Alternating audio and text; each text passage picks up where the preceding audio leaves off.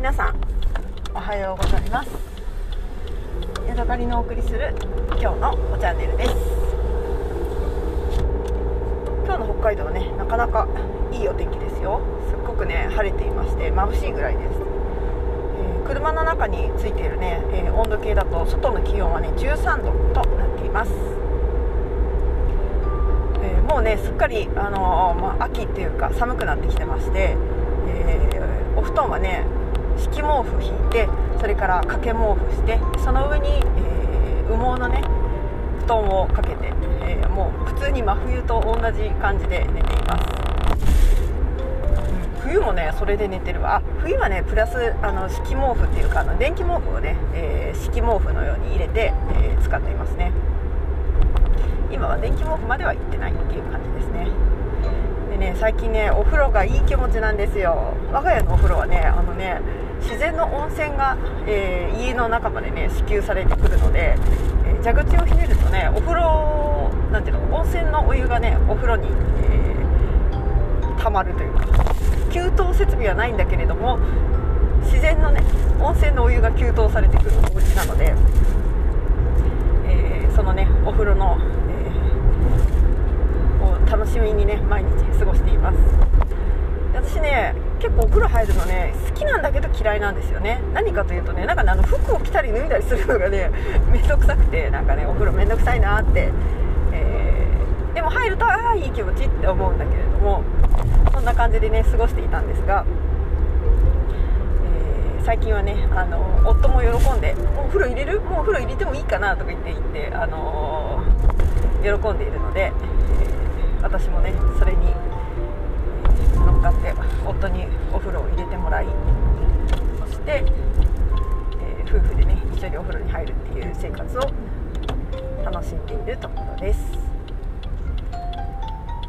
なんかねあの雪解けの時期になるとお風呂のねあのお湯の温度がね下がっちゃうんですよね。なぜかというとね多分ね雪解けの水が地面にこう流れ込んでそれがねあの温泉を配管してくる管と接触する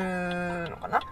でその地面に溜まった雪解け水が、えー、パイプを冷やしちゃうのでね家に来るお湯もね微妙にねちょっとぬるくなるんですよね。風邪ひくとかいうことではないんだけど1度か2度ぐらいね下がるんです。で大体43度か4度ぐらいが我が家にやってくるお風呂の温度なんですけれどもそれがねちょっと下がるとねなんかね妙にあの肌寒く感じてしまうっていうようなこともね春先にはあります。ただ今この時期ねあの窓もお風呂の窓もね全開にしてお風呂に浸かるんですけれどもだからね中にね湯気がこもらなくてでもねあの何、ー、ていうのかな露天風呂みたいな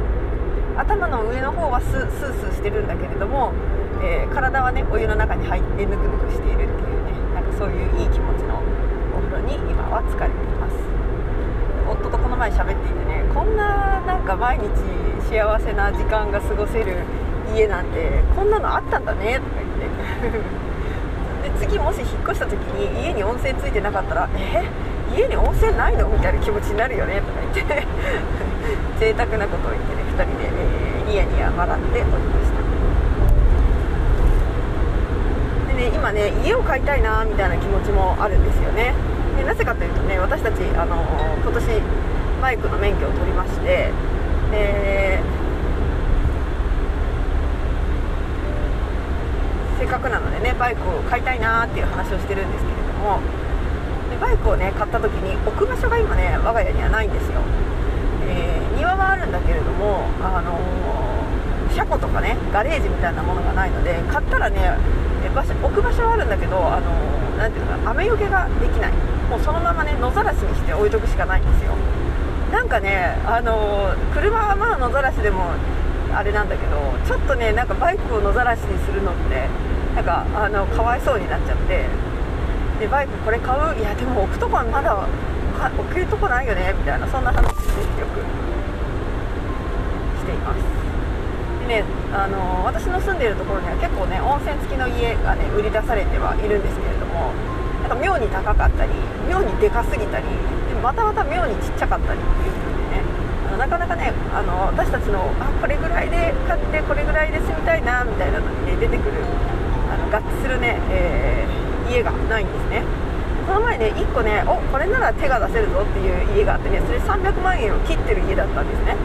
でちゃんとね温泉がついててでね今ねあのー、なんか多分綺麗好きなおばあちゃんが住んでる感じだったんですよ。で引き渡しが来年の4月みたいになってたので多分そこでなんか引っ越しだか老人ホームに行くのか子供の元へ引っ越すのかなんかそういう予定があるんですよね。だから来年の4月引き渡しで、えー、めちゃめちゃ安い家っていうのがね出てまして。でそこはねなんかねすっごく広いあの玄関みたいなガレージみたいなのがついてたのでここへあれやんってバイク置けるやんとか言ってねあの喜んでね私は見ていました。で夫にもうめちゃめちゃ安くてちょっとで、ね、築67年とかだったんですよね。なかなかですけれども。ちょっとめちゃめちゃ古いけどガレージがあって安くて温泉付きの家あるよって言ったらあこの近くに俺のなんかちょっと嫌いな元同僚が住んでるかもしれないんだよねみたいな話になって。確かにそういうのは私だったらまあちょっと嫌だよなみたいな感じになってね、えー、見送ったんですがあっという間にねその家はね商談中の、あのー、表示が出てきまして。はいあの売れてしまっているぐらいかなっていう感じ。結構ね800万900万する家とかねもっと1200万とかする家はねどんどんどんどんあのアップされてたりするんだけどやっぱりね安い家の方がねどんどんねすぐねあの買い手がついていってるようなねそんな感じでした。私最近ねちょっとね微妙に夢がありましてねそれはねあの家の庭でね鶏を飼いたいなっていう気持ちが、ね、芽生えまして卵を取ったりねでお肉にしたりとか。ちょっとねあのコケコッコーってうるさいのがどうなるかっていうのがねあのわ、からないところではあるんですけれども。なんか私ね小さい頃ね親がね家でね鶏を飼ってたんですよね。でね私はよくその鶏にねつっつき回されてねなんかすごいあの庭に出るのを怖がってたという話をね聞かされました。私も自分の心の中にその怖さがなんか残ってるような気もしないでもないんだけどそれはね親が私によくその思い出話をしてくれたから私は鶏が怖いと思ってるのかどっちなのかねちょっとよくわからないんですけれどもそんなことをねしたこともあります。で鶏ってね自分の家で、あの、潰してもね多分法令違反にならないんだよね。豚とか豚とか牛は家であのさばくと多分法律違反になっちゃうんですよね。鶏はね家で殺して肉にしてもね多分大丈夫なんですよね。はいそんなこともありましてね。一度なんか自分でね、えー、鶏をの一生のなんか面倒を見るみたいなことをねやってみたいものだなっていうことをね最近思います。で自分のね手であのに自分の食べる卵が作れたらねなんかいいなみたいなも思ったりしています。でもそのためにはねやっぱり住宅地の中でコケコッコーってなっても困るのでね、えー、ちょっと広めだったりなんか田舎の方にね住まないといけないのかなっていう感じになりますね。でその時に温泉があったら最高ですね。なんなら温泉のお湯をちょっとこうちょろちょろ出してね冬の間そこで、あの鳥が温まるっていうのもねいいかもしれないですね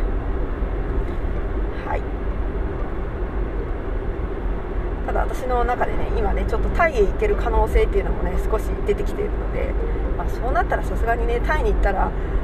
一軒家に住んだりするのかな、まあ、大体マンションみたいなのとかコンドミニアムみたいなのとかああいうとこに住む人が多いみたいなのでさすがにそこでニワトリは買えんだろうという気もしたりしなかったはい、昨日ね私と夫はね珍しくね2人でお出かけをしてきました。2人ともねお休みだったんですね。まずね夫はね朝一番でね、えー、酒釣りに出かけました。で家に帰ってきたのが10時過ぎぐらいだったかな。でね家に帰ってくる時にあの知り合いのね、酒釣り仲間のおじいちゃんから冷蔵庫あ冷凍庫をねもらってくるっていうことを、え、言ってたんですよね。であのー、その冷凍庫がね我が家にやってくるのを結構楽しみにしていたんですけれども10時半ぐらいかな？に帰ってきた夫はね全然ね冷凍庫を持っていませんでした。あれ？冷凍庫は？って言ったら、えー、そのね取りに冷蔵庫の冷凍庫のところまで行ってみたらめちゃめちゃ古いし汚くてなんかちょっと錆びてたりしてさすがにこれはちょっと欲しくないなっていう冷凍庫だったそうなんですよ。夫はね「はこきめっちゃ汚いやん来ないらんわ」って言って 帰ってきた。そうなんですけれどもなんか私はね、あのー、すごいなその勇気と思ってねめっちゃ大笑いしてしまいました。私はねさすがにそこまで結構ね1ヶ月ぐらい前から冷凍庫をあげるあげるあげるって言われていてでその日程とかもねあのいついつがいいとかいついつがダメだとか言ってね2人で調整してで今日だっていうことになって昨日その冷凍庫を取りに行ったそうなんですよ。でねそこまでこういろいろやってきた上でめっちゃ汚いやんこの冷凍庫ってなって。こんなん俺使わへんわいって帰って来れるかって言ったら私はね結構帰ってこれないんですよ。確かに今まで実物も見てなかったし別にそんな汚いとかいう話も聞いてなかったからいや話と違うからこんなんいらんわって。普通の普通の人は言えるのかな。でもね私はなんかそこまで話が詰まっちゃってたらあああありありがとう。もらいますみたいな感じでなんかあの渋々引き取ってしまうような気もしました、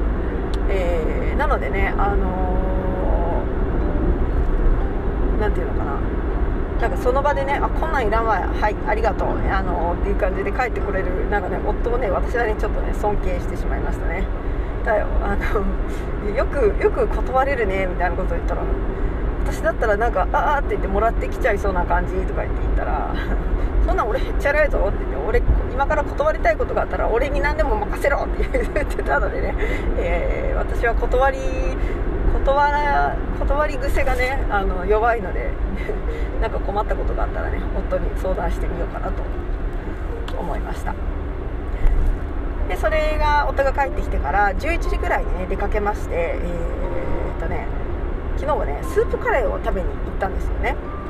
私がね北海道に引っ越してきてから、えー、好きになった食べ物の一つにスープカレーがありましてまず最初にね札幌に住んでた時に家の近くにあるねアジアンバーラマイというところに行きました。でそこのねスープカレーがすごい美味しくてでめちゃめちゃボリュームがあってあの丼1杯あってね。でなんかねスープの増量無料みたいな感じでその時スープも増量してもらったんだよね。ほんでもうお腹いっぱいいっぱいになってあの何これってなってね。でねえっとねチキンのカレーとかで1280円プラス税なのかあのイン税インクルード税なのかちょっと忘れちゃったんですけれども。まあカレーとしては高いじゃないですか。1300円ぐらいするカレーって。でもねあのあの満足感はね確かに確かだわっていう感じのねあの食体験でした。でそれからねああのいろんなところの食べあのカレーをね食べました。チュッタさんというところも勧められていったし有名な奥芝商店というところも行ったしえっ、ー、とこのスープカレーの元祖と言われるマジックスパイスっていうところにも行ったしあとなんだろうな。そのぐらいかな。行ったんですね。でもねやっぱりねどこを食べてもねラマイが美味しいなっていうことでね私たち夫婦の意見は一致していました。で、えーと、苫小牧にねラマイという、あの、ラマイのね支店があるので、えー、あそこに行こう行こうみたいな話をずっとしてたんですけどなかなかねその結構ボリュームがあるのでお腹が空いてる時じゃないと行きづらいんですね。で今までねなかなか行けないでいたんですけれどもとうとうねそこのね苫小牧のラマラマイがね閉店するということを情報が入ってきましてじゃあやっぱり今日はラマイに行くしかないということでね、えー、11時40分ぐらい着でラマイに着きました。で着いたらびっくり。行列なんですよ。家あの店の外までねなんかね10人ぐらい行列ができてて多分みんな閉店するから行かなきゃみたいな感じで、えー、来たんでしょうね。で平日のね普通の平日のあのー開店直後からね大行列。私にとってはねそんな10人も並んでたら中も満席で外にも10人って言ったら1時間ぐらいかかるやんみたいになって。でね、えー、いやいやこれはないねっていうことで諦めました。で結構ね朝もう2人ともねお腹がペコペコなんですよね。ででお腹がペコペコな時に行きたいお店っていうのがもう1つありましてそれはね、えーと、カレーラーメンのお店です。大王というねあの苫小牧地盤のチェーン店なのかな？苫小牧市内には何店舗かあるんですけどもねカレーのカレーラーメン大王かな？なんかそういう名前の、えー、ところがあってそこに行ってね私たちカレーラーメンを昔食べてでねなんか何これ？なんかはよくわかんないけど美味しいってなってでもめちゃめちゃボリュームあってめっちゃお腹いっぱいになるわっていうことでねあの喜んで食べた、えー、カレーラーメンというのをねあの食べに行くことにしました。こんだけお腹空いてたらやっぱカレーラーメン食べれるよね。って言って、えー、新千歳空港の方へね走っていって、えー、道のねちょっとね郊外にある、えー、味の大王総本店みたいなところにね行きました。そしたらびっくり。そこもね行列でねあの待ってる人たちがいっぱい立ってたんですよね。でうわこれは嫌だねってなって、えー、すぐね味の代用も諦めてもうこのままね、えー、新千歳空港まで行って新千歳空港でなんかいいもの食べるかみたいな感じになってまたブーンと走っていきました。でねあのー、新千歳空港に着いてちょっと離れたね駐車場に停めてそこはね何時間行っても500円っていうね安い駐車場なんですよね。でそこに停めてで、えー新千歳空港の中をねあのぐるぐる歩き回りました。結構ね新千歳空港の中もね人がいっぱいで、えー、ちょうどねやっぱりお昼時12時半1時にはなってなかったかな。12時から1時の間ぐらいだったのでね。やっぱりねどこの飲食店もね行列であのなかなかね、えー、お腹が空いた私たちにはね厳しい状況でしたね。でね、あのー、新千歳空港の中にもスープカレーのお店があるんですよね。だからねそこへ行こうということで、えー、まずね、えー、ラビっていう名前だったかな。のところへ行ったんですけどやっぱりねそこも行列でした。でその近くにね勘太郎というあの、前から行ってみたいなと思っていた、えー、回転寿司チェーンのねお店が入ってたんですけどそこもねなんかね見たらね妙に高いんですよね。これは空港価格かなみたいな感じでちょっとお高めだったのでまあ別に今日お寿司って感じでもないからこれはやめようということでねいろんなところを回って豚丼のお店を見たり普通にカレーのお店を見たり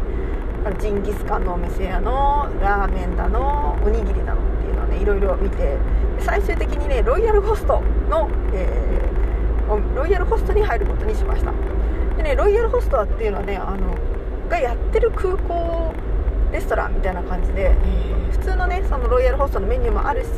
北海道の特別メニュースープカレーとか豚丼とかもやってるっていう感じだったので、まあ、ここだったらスープカレーも食べれるし豚丼も食べれるから、まあ、このロイホンのレストランでいいじゃんっていうことで、えー、入りました。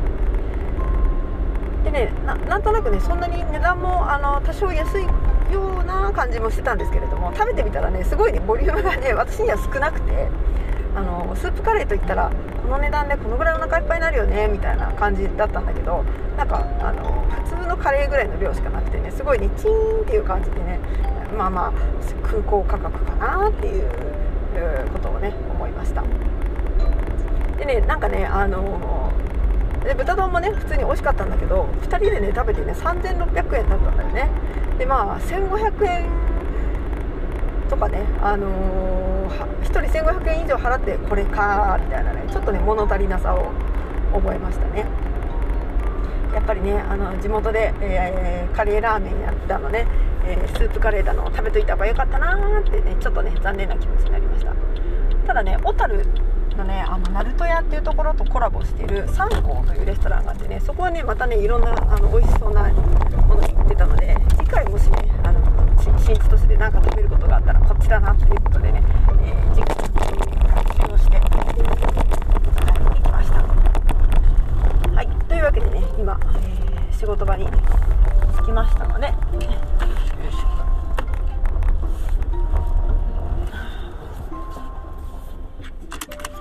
今日の、えー、録音はここまでにしたいと思います。また次回お会いしましょう。さようなら。